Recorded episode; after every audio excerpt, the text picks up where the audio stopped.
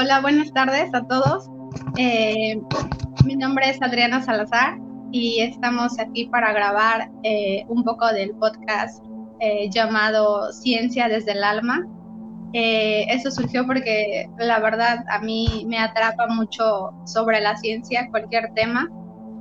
no soy una experta, simplemente es la curiosidad que tengo sobre la ciencia.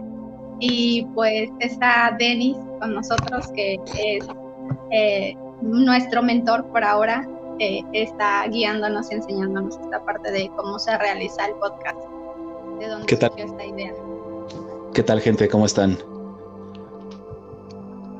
Eh, pues bueno, según lo que, lo que hemos estado planeando Adriana y yo para este primer encuentro para todos ustedes, vamos a tocar algunos temas bastante pues entretenidos y a la vez muy profundos entonces, pues vamos a ver qué tal. Esperemos les agrade todo esto que vamos a hablarles.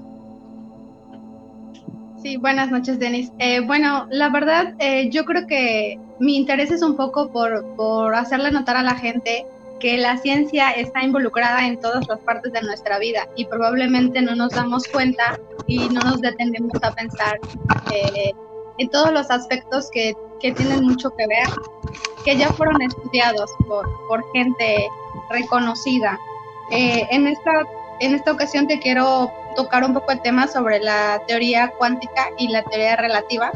Okay. Eh, la teoría relativa, para que más o menos la gente me entienda un poquito de qué quiero hablar. Eh, la teoría relativa se refiere al movimiento de los cuerpos grandes a nivel universo y a nivel, desde nivel personas a nivel universo. esta teoría fue eh, fue comentada desde 1905 por Carl, Carl, Sagan, que él es de Brooklyn, es como, yo lo veo como el Capitán América, que también era de Brooklyn. Eh, y él ganó el premio Nobel en 1921. Eh, todas estas leyes de la ley de la relatividad se rige por la gravedad y el electromagnetismo. Eh, no sé si tú más o menos identificas esta parte de, universo un poco con las películas eh, ahorita que han estado muy de moda de los Avengers, eh, donde ya ves que, por ejemplo, ya se combinaron al final con la de Guardianes de la Galaxia. Y ahí pues hay un montón de mundos y un montón de universos y un montón de planetas y, y todos son regidos por, por las mismas leyes, ¿no? Claro, sí, sí, sí, estoy de acuerdo.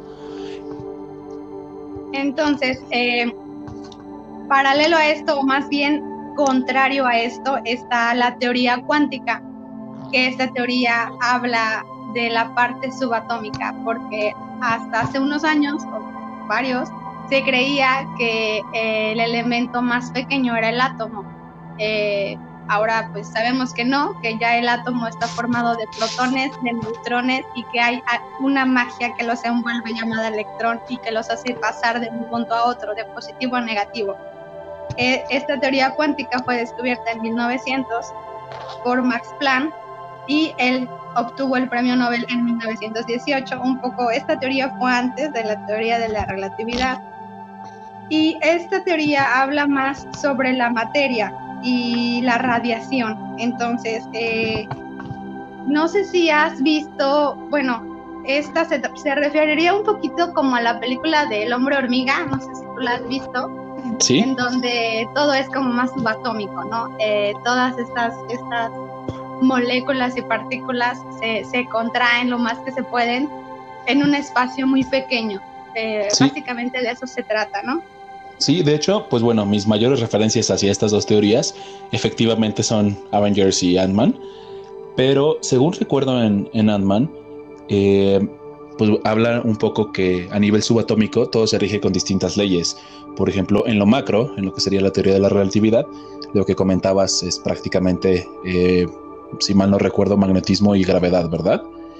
Sí. Y, y dentro ya de la, pues de lo micro, o, de la teoría cuántica, eh, pues la, gravedad no, quizá, bueno, ya no es relevante en este punto, pero ¿qué es lo que lo rige o hacia dónde se iría esta teoría? Bueno, esta teoría es más eh, sobre la materia y sobre la radiación. Eh, mira, para que me entiendas un poquito más, eh, no sé si has visto la película, te hago referencia a otra película porque seguramente es lo que, lo que el público eh, tiene un poquito más fresco. La película que se llama La teoría del todo. En esta película, el, el, científico hace como una combinación de ambas, ¿no?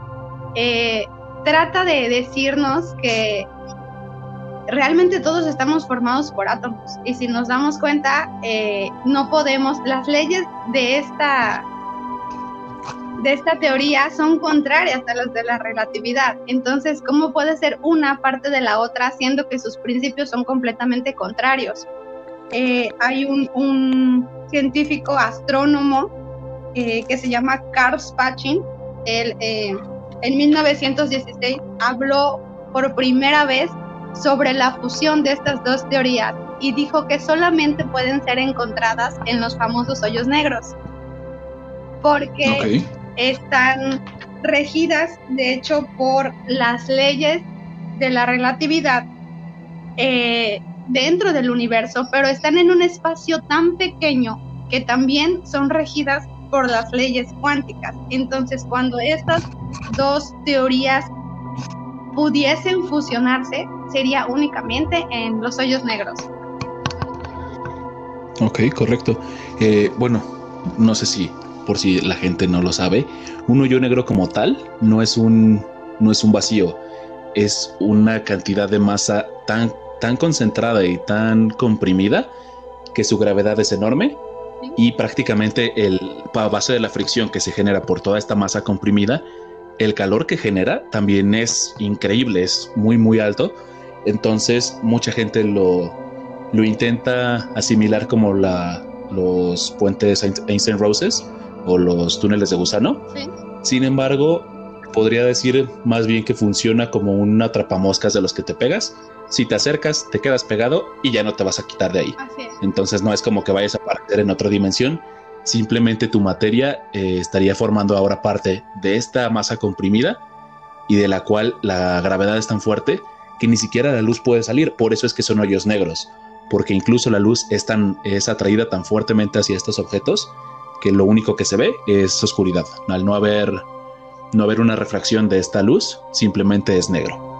Sí, es, correcto. De hecho, eh, los científicos han comprobado que los hoyos negros en realidad no es que se vean, más bien lo que emiten son óndulas, eh, modulaciones de sonido, que, que, es lo que hacen que, se den cuenta que estén ahí, porque realmente no los pueden observar, ¿no? Eh, únicamente con, con, los satélites muy especializados, pero es, es parte de, de ondas, no, no, tanto como visual. Y bueno, este, este es como, como una pequeña referencia de, de, digo, realmente así funciona la mayoría de, de las cosas que probablemente no nos detenemos a pensar. Eh, digo, incluso vemos películas muy entretenidas y las vemos una y otra y otra y otra vez. Y, tal vez no nos, no nos fijamos que hay mucha gente detrás de esto que ha tomado, le han llevado años de investigación y, y que le ha llevado fórmulas y todas estas partes para probar una teoría y, y, para que sea aceptada por los demás, ¿no? Y además tomada en cuenta por otros científicos. Entonces, eh, mi, inquietud con este podcast es eh, hacerle referencia a la gente sobre estos detalles o estas personas que han investigado toda esta clase de, teorías y que se han tomado toda su vida, de hecho, para probarlo. Claro, y no olvidemos que la mente del ser humano, si bien podría ser la herramienta más grande del mundo o del, universo quizá, eh, estamos muy limitados incluso por nuestras propias creencias. ¿A qué voy con esto? Hace no sé, quizá 500, 600 años, la gente creía que la Tierra era plana. Y ahora tenemos un conocimiento que va pues a nivel universal y lo que conocemos es solamente la parte superficial de todo esto. Entonces, siempre lo importante es preguntarnos qué más hay y a partir de esta pregunta seguir investigando hasta que, cada, que poco a poco se vaya aclarando más el panorama para, para todos. Es bien importante no dejar de preguntarnos y no dejar de, de investigar qué hay más allá de lo que podemos ver. Sí, así es. Bueno, pues yo les quiero hacer la invitación a, las personas que nos escuchan a, que nos, a que se acerquen un poco a la ciencia, porque la verdad es una magia, o sea, cada, cada detalle y cada cosa, hay algo más, hay, hay, hay una explicación eh, y hay un argumento y también hay una parte contraria, ¿no? Donde tú puedes eh, jugar con muchos puntos y, creo que eso te va abriendo un poquito más el hambre de, investigar y de saber. Bueno, a mí en lo personal es algo que me apasiona mucho eh, ojalá que haya personas que también les, les guste y, quieran investigar. Y pues nada, Denis, no sé qué, qué más quieres agregar. Pues yo, yo para, para finalizar solamente una, una frase que escuché hace mucho tiempo y que por desgracia olvidar ya el autor, que dice que estudio para ignorar menos, no para saber más. Así es.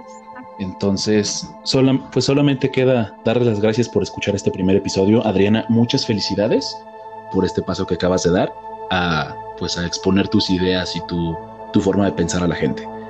Eh, de parte del grupo de Encerrarte Colectivo, te doy muchas las gracias por ello. De igual manera, chicos, esténse al pendiente de las redes, en Instagram como arroba encerrarte colectivo, en Facebook como encerrarte, porque ahí es donde vamos a dar las redes de Adriana el podcast que ya va a ser suyo, suyo a su proyecto personal y pues también todos los proyectos que como Encerrarte estamos desarrollando. Muy bien, pues muchas gracias, Denis. muchísimas gracias a ti, pues no me queda más que invitarlos a que nos escuchen y que pasen una bonita noche. Gracias, igualmente. Buenas noches. Hasta luego.